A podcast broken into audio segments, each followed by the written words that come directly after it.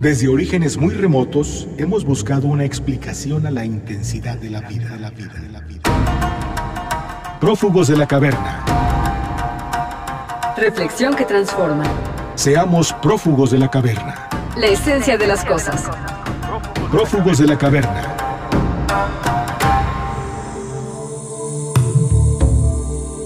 Las medidas implementadas a partir de la pandemia global cambiaron la forma en la que se imparte la educación. Hoy, escuelas y hogar se convirtieron en el mismo lugar.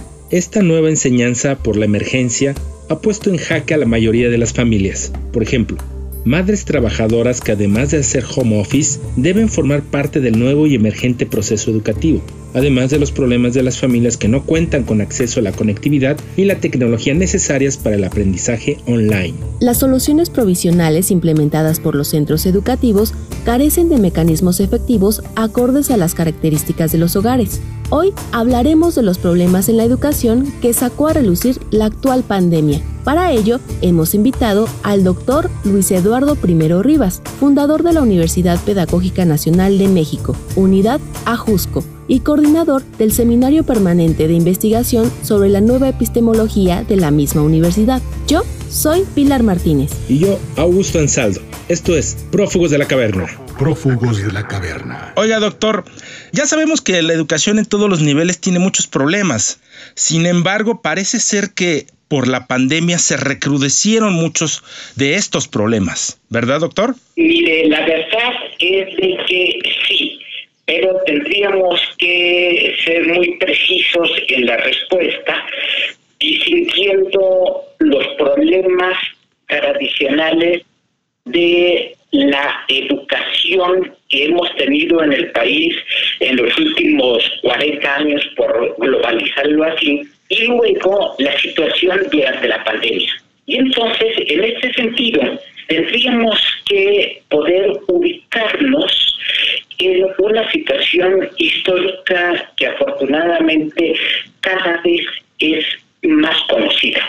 Y es que más o menos en el año de 1980, a propósito de gestiones políticas de Margaret Thatcher y de Ronald Reagan como cabezas de dos importantes países, ellos comenzaron a promover intereses del gran capital que después se van a conocer con el nombre de neoliberalismo. Entonces, el neoliberalismo tiene muchos efectos y evidentemente negativos. Sin embargo, usted me está preguntando fundamentalmente sobre la cuestión educativa. Sí. Y la tesis, la tesis aquí es que el neoliberalismo comenzó a generar procesos a nivel internacional que eh, buscaban fundamentalmente privatizar la educación. Afortunadamente en nuestro país eso nunca sucedió de manera tajante o radical, porque el sistema educativo mexicano, como es muy institucional, muy orgánico y también muy endógamo, es decir, encerrado en sí mismo, entonces pudo resistir a muchas cuestiones. Sin embargo, la tesis que le quiero exponer es que si bien no hubo una privatización de la educación en México, sí hubo una reducción de la educación. Se fue reduciendo a una cuestión que es la otra tesis que le quiero ofrecer, a una educación meramente escolar o escolarizada. Es decir, para entender eso, tendríamos que comprender que educación no es igual a escolaridad, sino que la educación es algo mucho más amplio, es formación para la vida y muchas otras cosas que podríamos trabajar sobre esa idea. Pero la tesis que le estoy exponiendo es que desde mi modo de concebir y las investigaciones que tengo y tenemos como grupo de trabajo, el neoliberalismo fue en México reduciendo la investigación a convertirla a, una cuestión meramente escolar y esto tanto en la educación básica, es decir, la que depende directamente de la Secretaría de Educación Pública Federal, como en la educación. Y esto es un problema que podríamos profundizar en él, pero digamos que esta puede ser una primera respuesta. Reflexión que transforma. Según la Organización de las Naciones Unidas para la Educación, la Ciencia y la Cultura, más de 861.7 millones de niños y jóvenes en 119 países se han visto afectados por la pandemia global. La situación es que solo algunos siguen aprendiendo porque muchos carecen de la infraestructura física y tecnológica, de padres que puedan apoyar los aprendizajes y del acceso a plataformas y docentes preparados para aprender y enseñar de forma remota. Esto deja al descubierto las diferencias socioeconómicas de nuestro país. Ante este panorama, los estudiantes más vulnerables se han quedado sin acceso a la educación, van perdiendo los aprendizajes ganados y no aprenden nada nuevo, provocando un rezago educativo aún más acentuado. En nuestro país, la Secretaría de Educación Pública implementó el programa Aprende en Casa para el aprendizaje a distancia a pesar de haber sido reconocido por la UNESCO, no contempló el limitado acceso a los recursos tecnológicos, ni el acceso a servicios básicos como la electricidad en estados como Chiapas, Oaxaca y Veracruz, que históricamente han sido relegados. El sistema educativo de México no estaba preparado para seguir una enseñanza en casa. Hoy los padres de familia se han visto rebasados por las actividades escolares, laborales y esto aunado a la situación económica. Prófugos de la caverna. Entonces, doctor, ahorita con la situación de la pandemia, ¿estamos viendo esos efectos por la neoliberalización de la educación en México? No, bueno, no y sí. No porque la pandemia del COVID-19 nos pone en una situación completamente extraordinaria y entonces simplemente hay que dar respuestas urgentes, sea en el sistema de salud, como es lo más evidente, o sea en el sistema económico, como se está haciendo, pero también se tuvo que dar una respuesta en el sistema educativo. Y en el sistema educativo, que es el tema fundamental del día de hoy, lo que sucedió es que la Secretaría de Educación Pública Federal le dio prioridad a la conclusión del ciclo lectivo, lo cual supone la conclusión de los programas, los programas escolares. Y como finalmente se podía hacer la cuestión presencialmente, entonces hicieron un cambio a la educación virtual o por internet o online, como la queramos llamar, y entonces allí lo que sucedió es que los profesores que iban a poner en práctica eso no estaban ni estábamos preparados para el desarrollo de la educación en línea. Los estudiantes tampoco.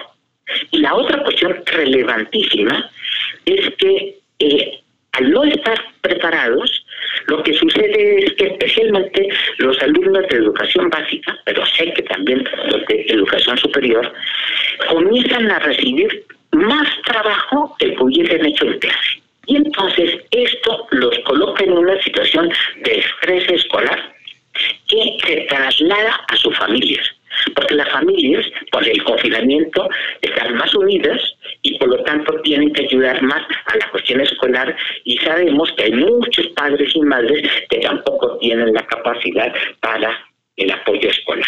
Entonces, eh, yo creo que eh, hay que distinguir entre los efectos del neoliberalismo en la educación, llamémosle normal, y lo que ha pasado en la educación en los tiempos del COVID es una situación completamente extraordinaria, doctor Ansaldo. Precisamente yo, bueno, como docente, y yo supongo que usted también, muchas veces no solamente los profesores, sino también los estudiantes tienen resistencia a la educación en línea. ¿Por qué será esto, doctor? Eso por varias razones. Pero lo más importante es la costumbre. Es decir, tanto los que damos docencia como los estudiantes estamos acostumbrados a la reunión presencial, incluso en un salón de clases. Entonces, cuando llega una educación virtual emergente como lo que ha, salido, ha sucedido en, esto, en el tiempo del COVID-19, entonces eh, nos cambian el escenario y nos ponen en una cuestión de enseñanza a distancia por videoconferencias o salones virtuales. Entonces nos cambia la costumbre. Y así es sencillo. Es decir, eh, y esa puede ser la otra idea importante que le quiero ofrecer, tenemos que considerar mucho lo que somos como seres humanos. Tenemos que atender mucho la antropología de la educación y cómo somos los seres humanos, en pocas palabras. Esa sería la otra respuesta. Hoy los niños no están asistiendo a clases y esto trae diversas complicaciones como la dificultad de los profesores para mantener en orden un aula digital o las clases en línea, ya que por lo general los niños son inquietos y el hogar tiene muchos distractores. Y también, para muchos alumnos, este periodo de cuarentena puede confundirse con un periodo vacacional, lo que representa un reto para los padres que además deben trabajar o buscar formas de obtener dinero para subsistir. Muchos padres de familia no pueden seguir o darle continuidad a las clases en línea, incluso al programa Aprende en casa, y se preguntan, ¿qué será lo que sucederá con los niños? ¿Pasarán de año? ¿Volverán a cursarlo? ¿Avanzarán con los conocimientos necesarios? ¿Cómo les afectará esta situación a largo plazo?